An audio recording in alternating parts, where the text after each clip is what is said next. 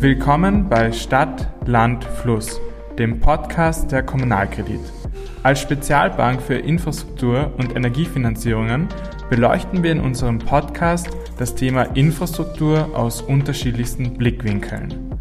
In der heutigen Folge sprechen wir mit dem Vizepräsidenten des Europäischen Parlaments, Dr. Ottmar Karas. In unserem Gespräch ging es um den Klimawandel, den Rohstoff- und Fachkräftemangel in der EU und die Energiewende. Viel Spaß beim Hören!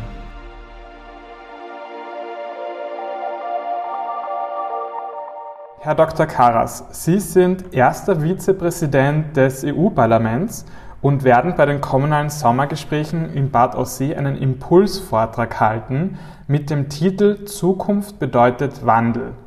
Welche Branchen und Akteurinnen spielen denn bei diesem Wandel, von dem Sie reden, eine besondere Rolle? Wenn wir der Realität in die Augen schauen, dann müssen wir zu der Erkenntnis kommen, dass wir vor einer unglaublichen Umbruchssituation stehen, dass wir seit Jahren im Krisenmodus ticken und vor vielen globalen Herausforderungen stehen. Und diese Herausforderungen betreffen alle Menschen und alle Branchen.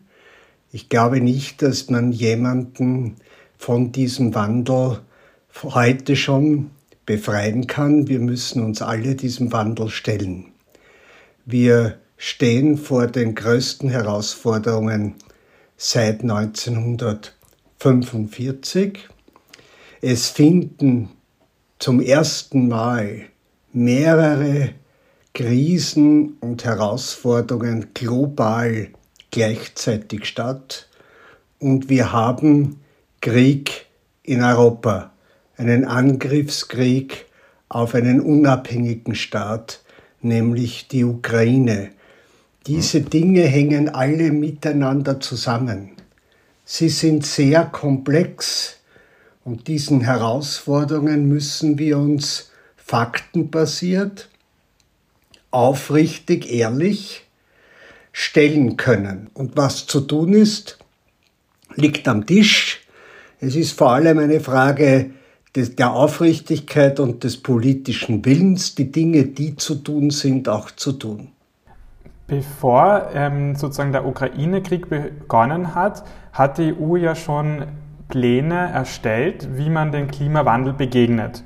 Und ich denke dabei an das Ziel, ähm, bis 2050 eben klimaneutral zu sein und bis 2030 alle Nettoemissionen um 55 Prozent im Vergleich zu 1990 zu senken. Wenn man sozusagen in die Nähe schaut nach Österreich und dann sieht, dass einige Politikerinnen und Politiker in den Bundesländern noch gegen Windkraft sind, weil die nicht schön ausschaut oder irgendwelche Bedenken haben bezüglich erneuerbare Energien, wie soll das dann denn Ihrer Meinung nach funktionieren? Auf der einen Seite diese ganz ambitionierten Ziele ähm, EU-weit und dann auf, in, in den Nationalstaaten diese Widerstände.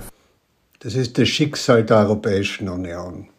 Denn alle die Ziele, die Sie dankenswerterweise richtig angesprochen haben, haben wir ja als Antwort auf den Klimawandel, als Antwort auf das Pariser Klimaabkommen gemeinsam, nämlich einstimmig alle Mitgliedstaaten, wir in der EU gemeinsam festgelegt, um die richtigen Lehren zu ziehen, um keine weitere Zeit zu verlieren, um auch wettbewerbspolitisch, technologisch in eine Vorreiterrolle zu kommen gegenüber den anderen Kontinenten auf der Welt.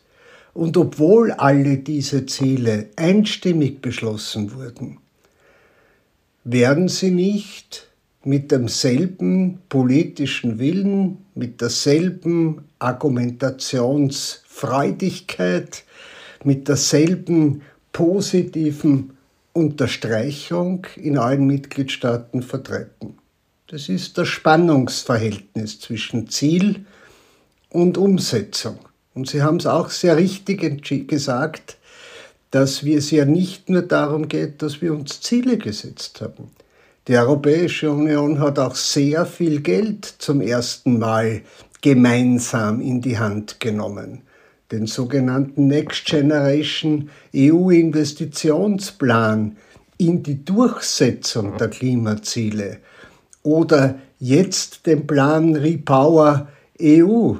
Und Sie haben auch andere Beispiele ja genannt. Es geht also primär um den politischen Willen, dieses Geld richtig zu investieren und die gesetzlichen Rahmenbedingungen, in Europa nennen wir das Fit for 55 sein, in die Realität umzusetzen.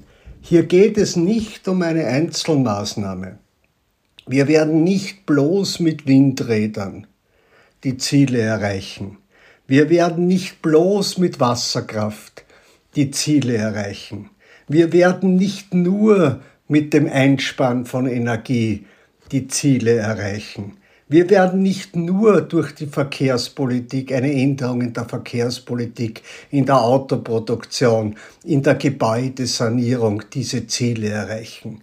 Wir haben unser wirtschaftliches, soziales, gesellschaftspolitisches Leben zu verändern, diesen Zielen anzupassen, damit sie nachhaltig werden.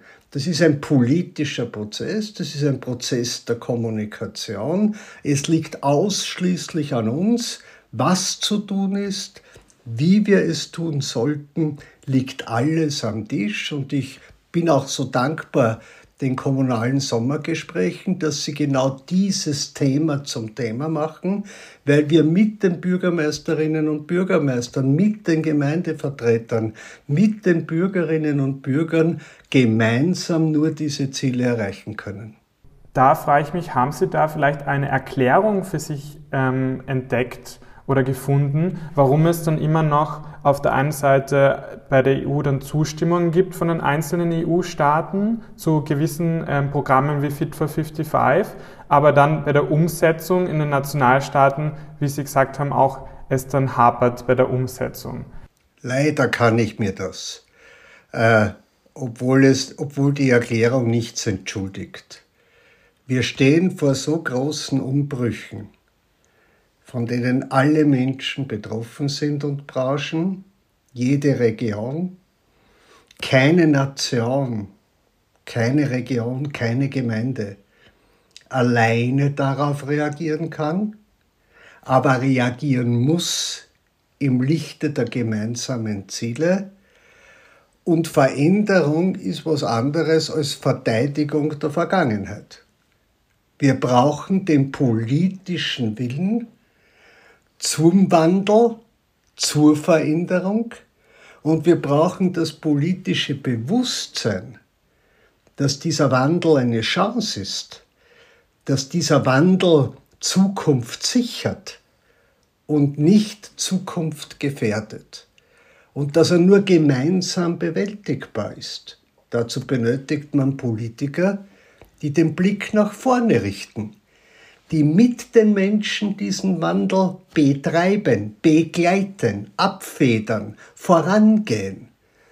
Und sie haben in jeder Gemeinschaft Menschen, die gehen nach vorne und Menschen, die halten zurück. Das ist der politische Prozess und den müssen wir verstärken, nämlich da diese Herausforderungen als Chance zu begreifen, als Chance des Miteinanders und der Erneuerung und der Zukunftssicherung und dass wir nur durch diesen Wandel die unsere gemeinsamen Ziele, die in unserem Interesse sind, erreichen. Und leider ziehen noch nicht alle an einem Strang, obwohl viele wissen, dass, er, dass wir dringend diesen Weg zu gehen haben. Würden Sie sagen, dass abgesehen von der Politik man da auch noch andere Chancen hat, diesen Prozess zu beschleunigen, als zum Beispiel die Zivilgesellschaft oder Unternehmen? Die Politik hat eine besondere Verantwortung. Aber schaffen werden wir es nur gemeinsam, weil jeder von uns etwas tun kann, auch wenn einem niemand etwas anschafft. Und das ist ja der entscheidende Punkt. Man kann schon, der Klimawandel findet ja seit Jahren statt. Und natürlich muss diese Frage Energiepolitik, Wirtschaftspolitik, Sicherheitspolitik, Außenpolitik, Umweltpolitik muss uns alle als Partner und Verbündeten haben. Ohne zivilgesellschaftliches Engagement, ohne ein neues Bündnis zwischen Bürger, Politik, Medien und Industrie werden wir das nicht schaffen. Und genau um das geht es ja, jeden an Bord zu holen, weil jeder im positiven Sinne auch Nutznießer sein kann. Wenn wir zum Beispiel bei den grünen Technologien Nummer eins in der Welt sind, Weltmarktführer, dann erhöht das die Wettbewerbsfähigkeit der europäischen Wirtschaft und die Wettbewerbsfähigkeit der europäischen Wirtschaft in der Welt schafft Arbeitsplätze und stärkt den sozialen Zusammenhalt und nützt dem Klima. Das ist eine, auch eine bildungspolitische Aufgabe. Das heißt, es spielen hier alle unsere Lebensbereiche mit eine Rolle und auf die gehen die EU-Programme sehr genau ein. Darum warne ich davor zu sagen, wenn es die Sanktionen nicht mehr gibt, können wir wieder dort ansetzen vor dem Krieg als wenn wir durch den Krieg nichts gelernt hätten. Oder wenn wir den CO2-Ausstoß verringern, ist der Klimawandel bereits besiegt. Es gibt keine Einzelmaßnahme, es wird eine gesellschaftspolitische Herausforderung und Aufbruchstimmung dafür notwendig sein. Hier sollte sich diesem Wandel und dieser Herausforderung niemand entziehen, aber ich bleibe dabei, die Politiker, die politischen Verantwortlichen tragen eine besondere Form der Verantwortung für die Menschen, weil sie auch von diesen gewählt werden und sie sollten mit den Menschen diesen Prozess begleiten. Wenn ich die Energiewende aus einer ähm, Infrastrukturbankperspektive sehe, kann ich zum Beispiel sagen, dass im Jahr 2021 alleine drei, knapp 300 Milliarden Euro investiert wurden in den europäischen Markt für Infrastruktur. Es braucht also das Geld und auch den Willen, die Energiewende voranzutreiben. Was da aber noch eine dritte Variable ist, sind der Rohstoff- und Fachkräftemangel. Wie kann denn die EU dieser Thematik begegnen? Also darf ich zum, zur Infrastruktur noch einen Punkt sagen. Wir haben ein großes Infrastrukturproblem innerhalb der Europäischen Union weil die Infrastruktur, sowohl die Energieinfrastruktur, die Sicherheitsinfrastruktur, auch die Telekommunikationsinfrastruktur, die Leitungsnetze sind in einem hohen Ausmaß, in einem viel zu großen Ausmaß nationalisiert und kennen noch immer regionale und nationale Grenzen. Wir schaffen es bis heute nicht, das wurde jetzt ein bisschen beschleunigt. Das LNG-Gas von Amsterdam oder Rotterdam in alle Teile Europas zu bringen, auch nicht nach Österreich, nach Ostösterreich. Wir schaffen es bis heute nicht, dass die Windenergie aus dem Norden Deutschlands bis nach Bayern äh, kommt oder nach Baden-Württemberg. Wir brauchen dringend eine europäische Netzpolitik. Nicht nur was die Energienetze betrifft, das geht nur über eine Energieunion, sondern auch was die sozialen Sicherheitsnetze betrifft, das geht nur über eine Sozialunion.